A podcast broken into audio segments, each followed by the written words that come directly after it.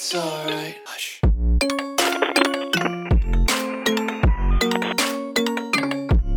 Oi, pessoas, aqui é a Carol. Sejam bem-vindos a mais um podcast do Terror e Make. Nesse quadro, eu leio histórias de terror que meus inscritos me mandaram. Quantas histórias eu não sei o que é real ou não, nem se foi inspirado em outras histórias ou coisas assim. Eu só leio os e-mails que me mandam e aí separo os que eu acho mais massa ou bizarros para ler aqui para vocês. É isso, vamos começar então. O hóspede indesejável no Natal. Era a famosa semana pré-natal, onde as famílias geralmente estão animadas e já comprando coisas para o dia. Naquela mesma semana, tinha sido convidada a passar a véspera na casa da minha tia. Demorei um pouco para aceitar o convite, mas no final aceitei. Não sei porquê, mas estava com a sensação de que algo iria acontecer naquela noite. Até aí tudo bem, só não contava com o que estava por vir na noite do dia 24 para o dia 25 de dezembro de 2015. Lembro-me que acordei animado para aquele dia.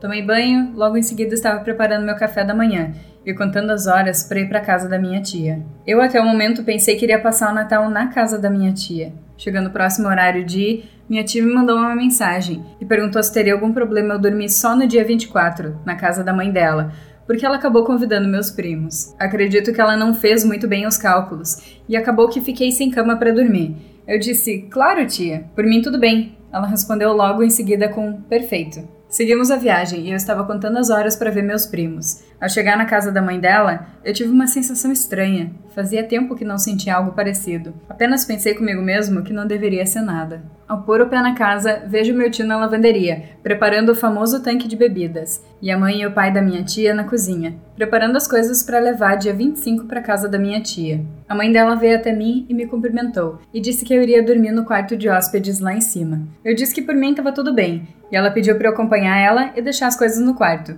e eu fui. Chegando lá, me deparei com um quadro gigante de um rosto de um rapaz. Tinha um cabelo loiro, olhos azuis como o oceano e um cabelo liso. Eu achei estranho e perguntei para a mãe da minha tia. Eu disse: Quem é ele? Desculpa a pergunta. E ela me disse: Esse é meu amado filho. Ele morreu quando tinha 25 anos. Na mesma hora eu fiquei sem reação e disse: Sinto muito e desculpa por ter perguntado. Ela disse então: Fique tranquilo, coloque suas coisas aqui e desça para almoçar. Ela desceu e eu fiquei um pouco mais no quarto.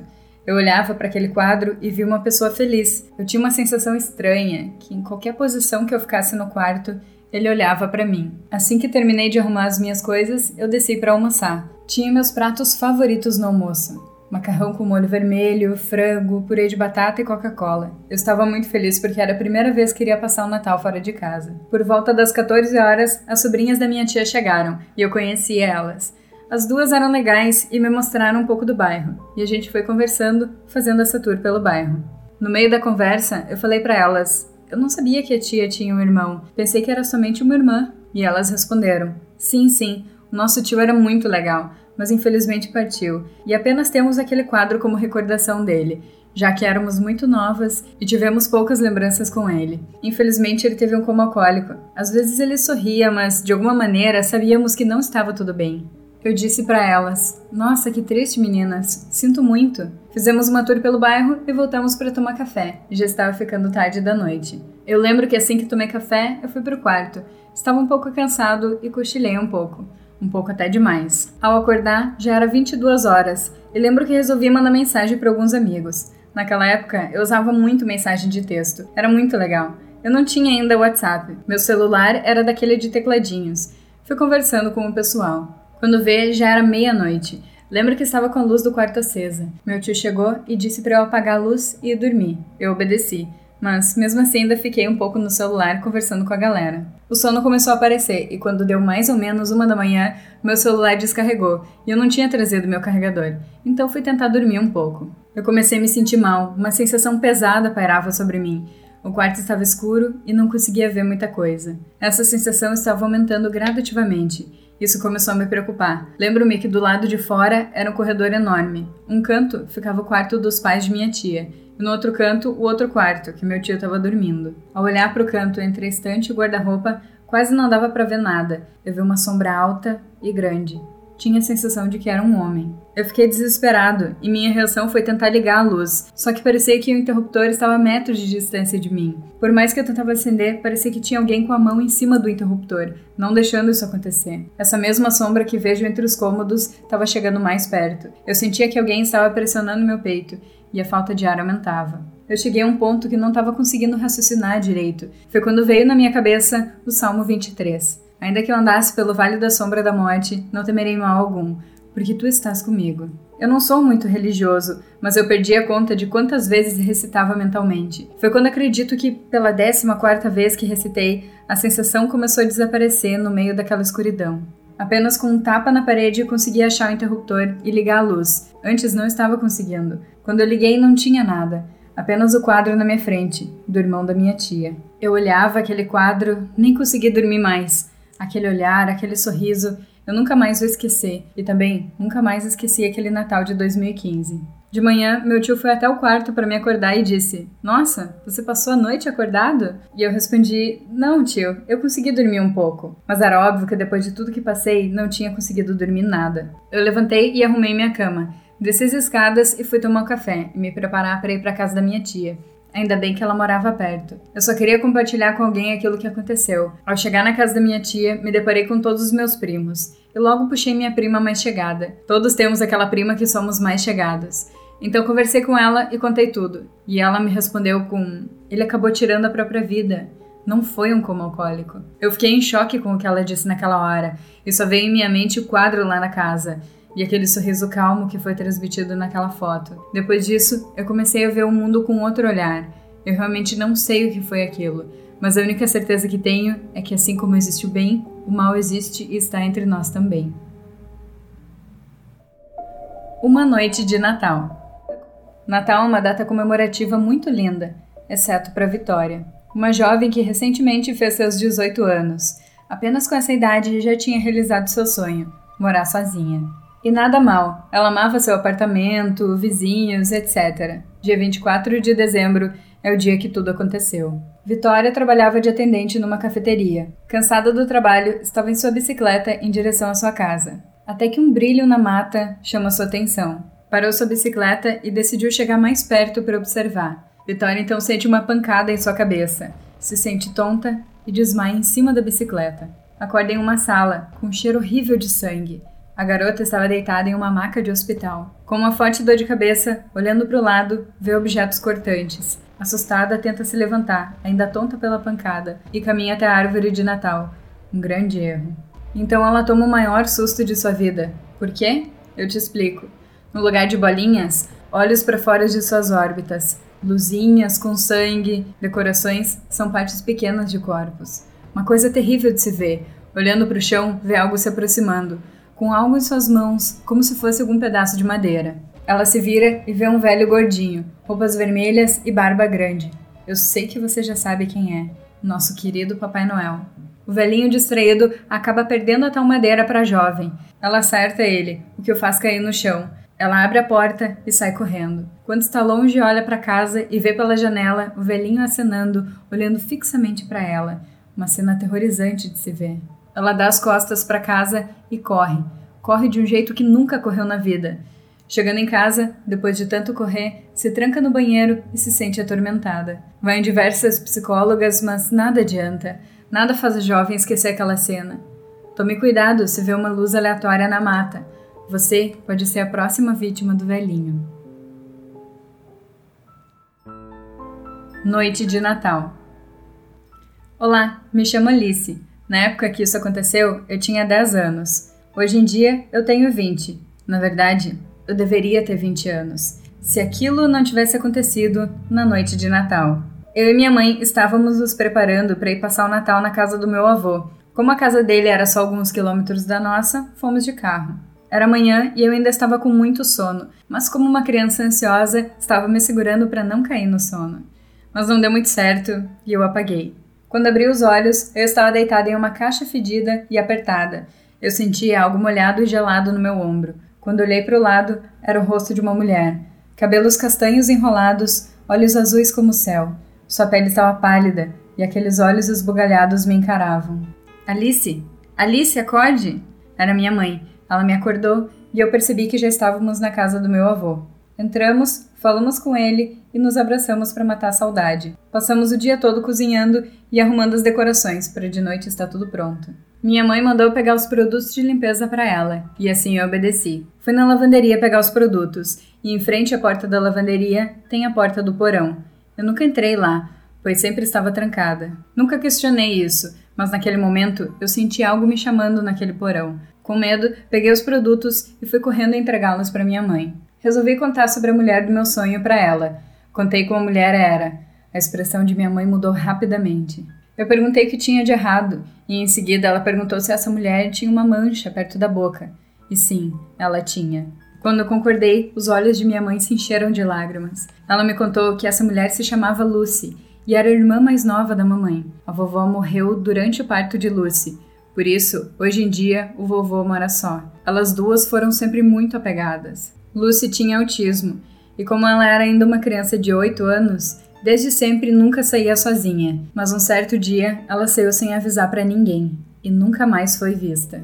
Mamãe disse que isso aconteceu semanas antes de eu nascer. Voltamos ao trabalho. Quando terminamos já era noite. Meus tios, tias, primos e primas começaram a chegar. Até que chegou a hora do jantar. Vovô disse que tinha um prato especial, era uma receita nova dele.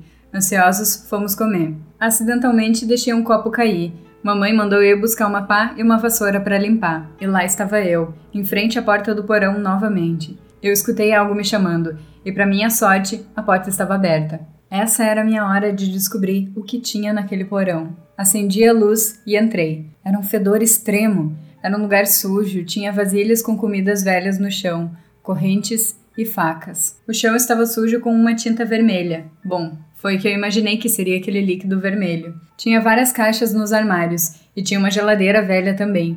Eu abri a geladeira e tinha vários pedaços de carne. Eu imaginei que fosse da nova receita do vovô. Até que uma das caixas nos armários me chamou a atenção.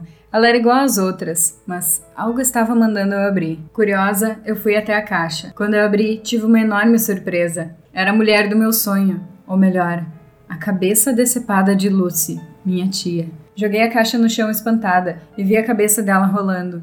Eu não conseguia me mexer de tanto choque, até que eu vi a porta sendo trancada. Olhei para trás e, para o meu azar, vi meu vô com um machado na mão e me encarando. Até que ele disse: Essa pirralha pagou por ter matado minha esposa. Eu deveria te deixar presa aqui por anos e depois lhe fazer de janta, assim como fiz com ela.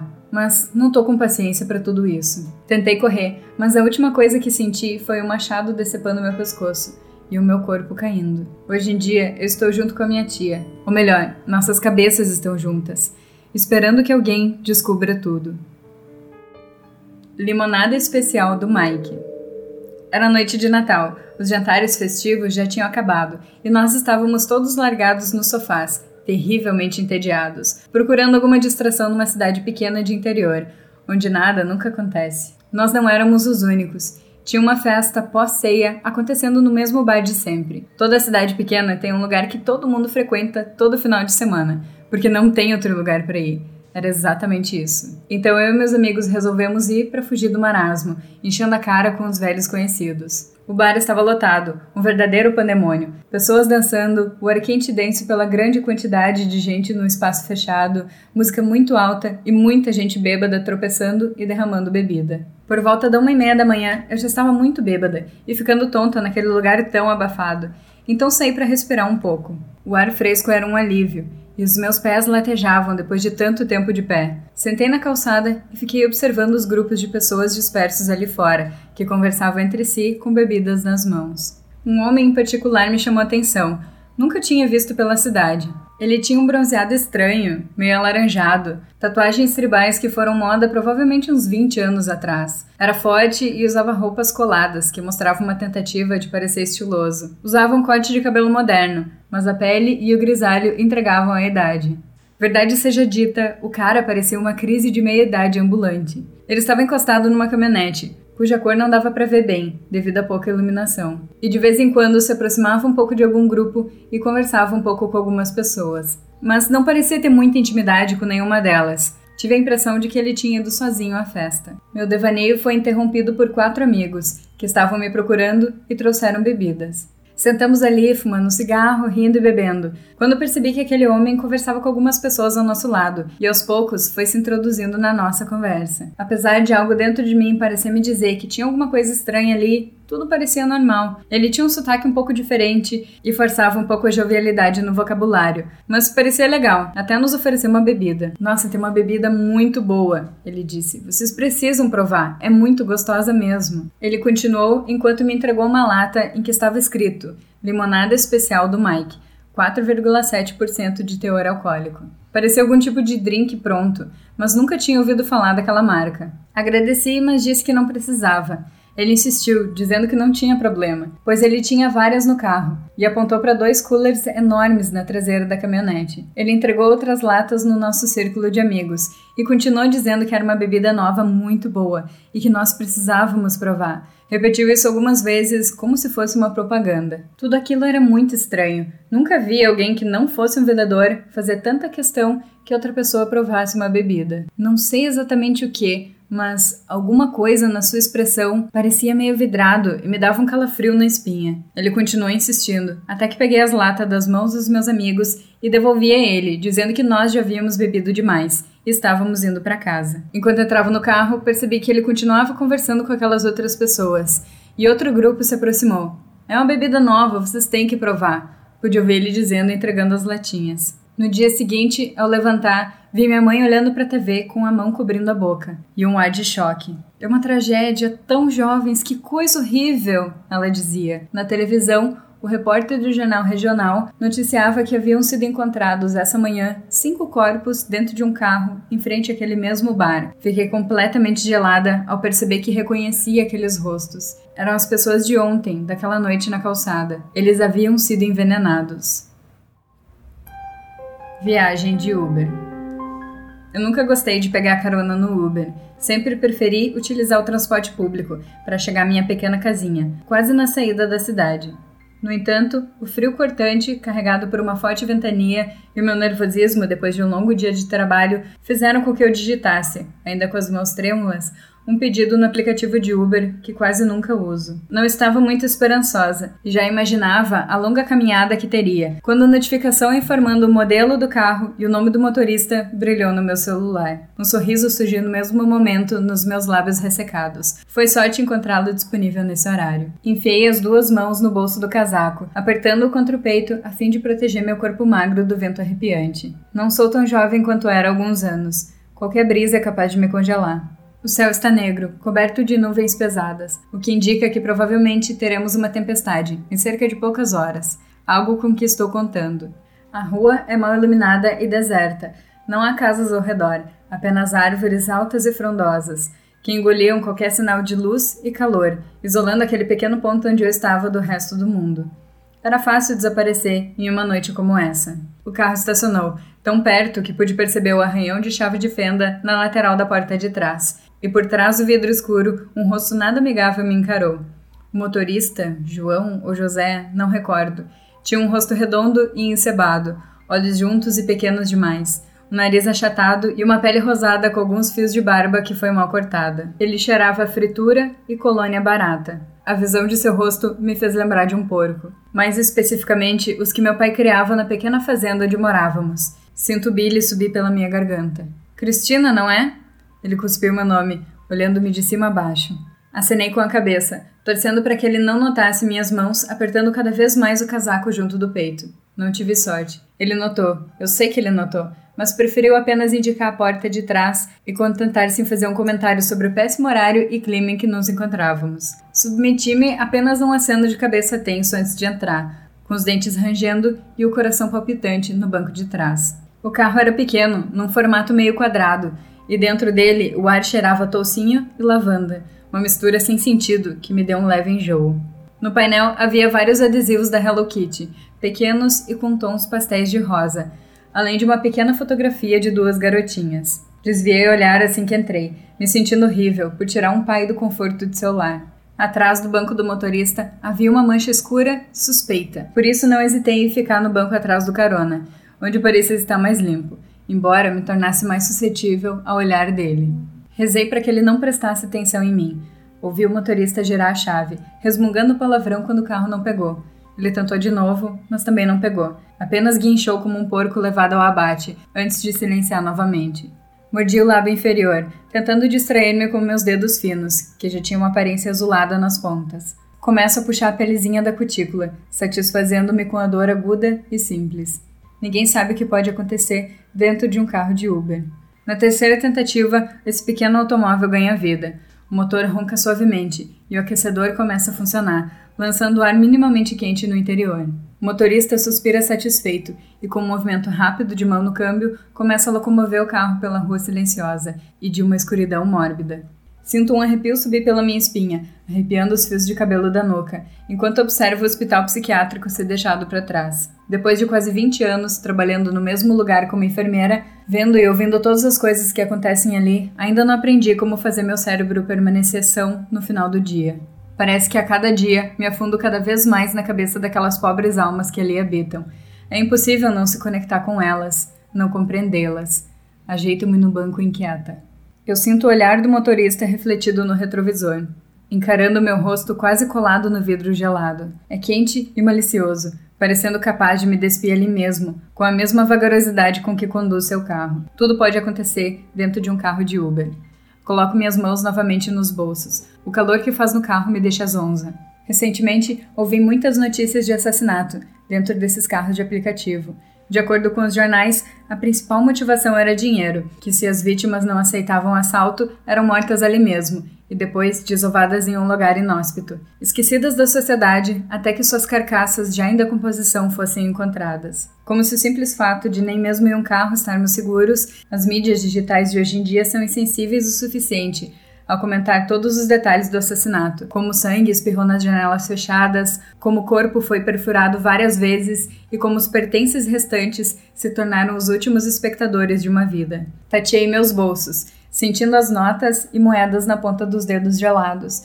Dinheiro não seria um problema. Os olhos pequenos do motorista novamente se viram em minha direção, e dessa vez nos encaramos pelo retrovisor. As sobrancelhas dele eram muito finas, encaixando-se com os pequenos olhos de um tom obsidiana densa e quase sem brilho. Eu podia ver meu reflexo em seu olhar, um predador prestes a atacar a caça.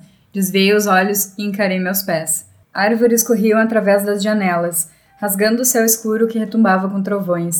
A tempestade se aproximava. O silêncio reinava dentro do carro, preenchido somente pelo zumbido incessante do motor, a mistura da respiração densa e inquieta do motorista e a minha, que estava acelerada e tensa.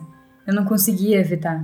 Era a primeira vez que eu fazia isso, e embora já fosse uma mulher na casa dos 40 anos, com uma bagagem completa de experiências traumáticas, meu próprio coração parecia prestes a saltar de adrenalina e uma mórbida expectativa. Minha cabeça doía muito. Eu quase sempre podia sentir os gritos dos pacientes que cuidava retumbar dentro da minha cabeça, batendo nas paredes do meu crânio. Eles urravam, debatiam-se, gemiam e choramingavam, inquietos, assustados, com fantasmas invisíveis os perseguindo dentro de suas próprias mentes. É terrível vê-los nesse estado, tão perdidos dentro de sua própria pele, que sempre me sentia tentada a livrá-los de seu sofrimento, o mais rápido possível. Suspirei, aborrecida. Eu tenho muita pena deles. Entretanto, situações sérias requerem atitudes sérias. O carro fez uma curva fechada, abandonando o asfalto, para seguir por um caminho de terra totalmente coberto pelo breu.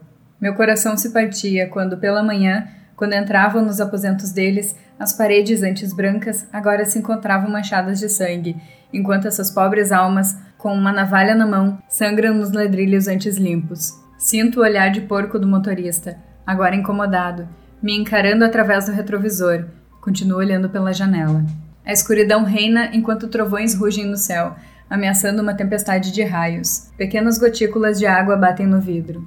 Nunca achei que seria fácil trabalhar como enfermeira em um hospital psiquiátrico, principalmente depois que fiquei anos naquele mesmo lugar, compartilhando da mesma comida sem gosto e dos quartos de um branco tão cegante que só servia para destruir cada vez mais minha mente.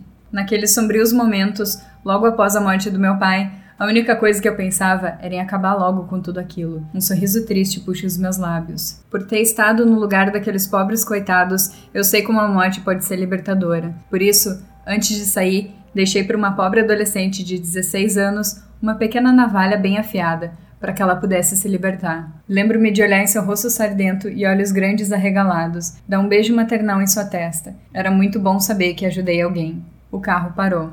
Eu não tinha a intenção de pegar um Uber quando, depois de uma hora, recebi uma mensagem do diretor dizendo que, novamente, uma das minhas pacientes havia tirado a própria vida. Na verdade, eu nunca gostei de pegar carona com um desconhecido. Sabe-se lá o que pode acontecer dentro desses pequenos automóveis quando você é a vítima.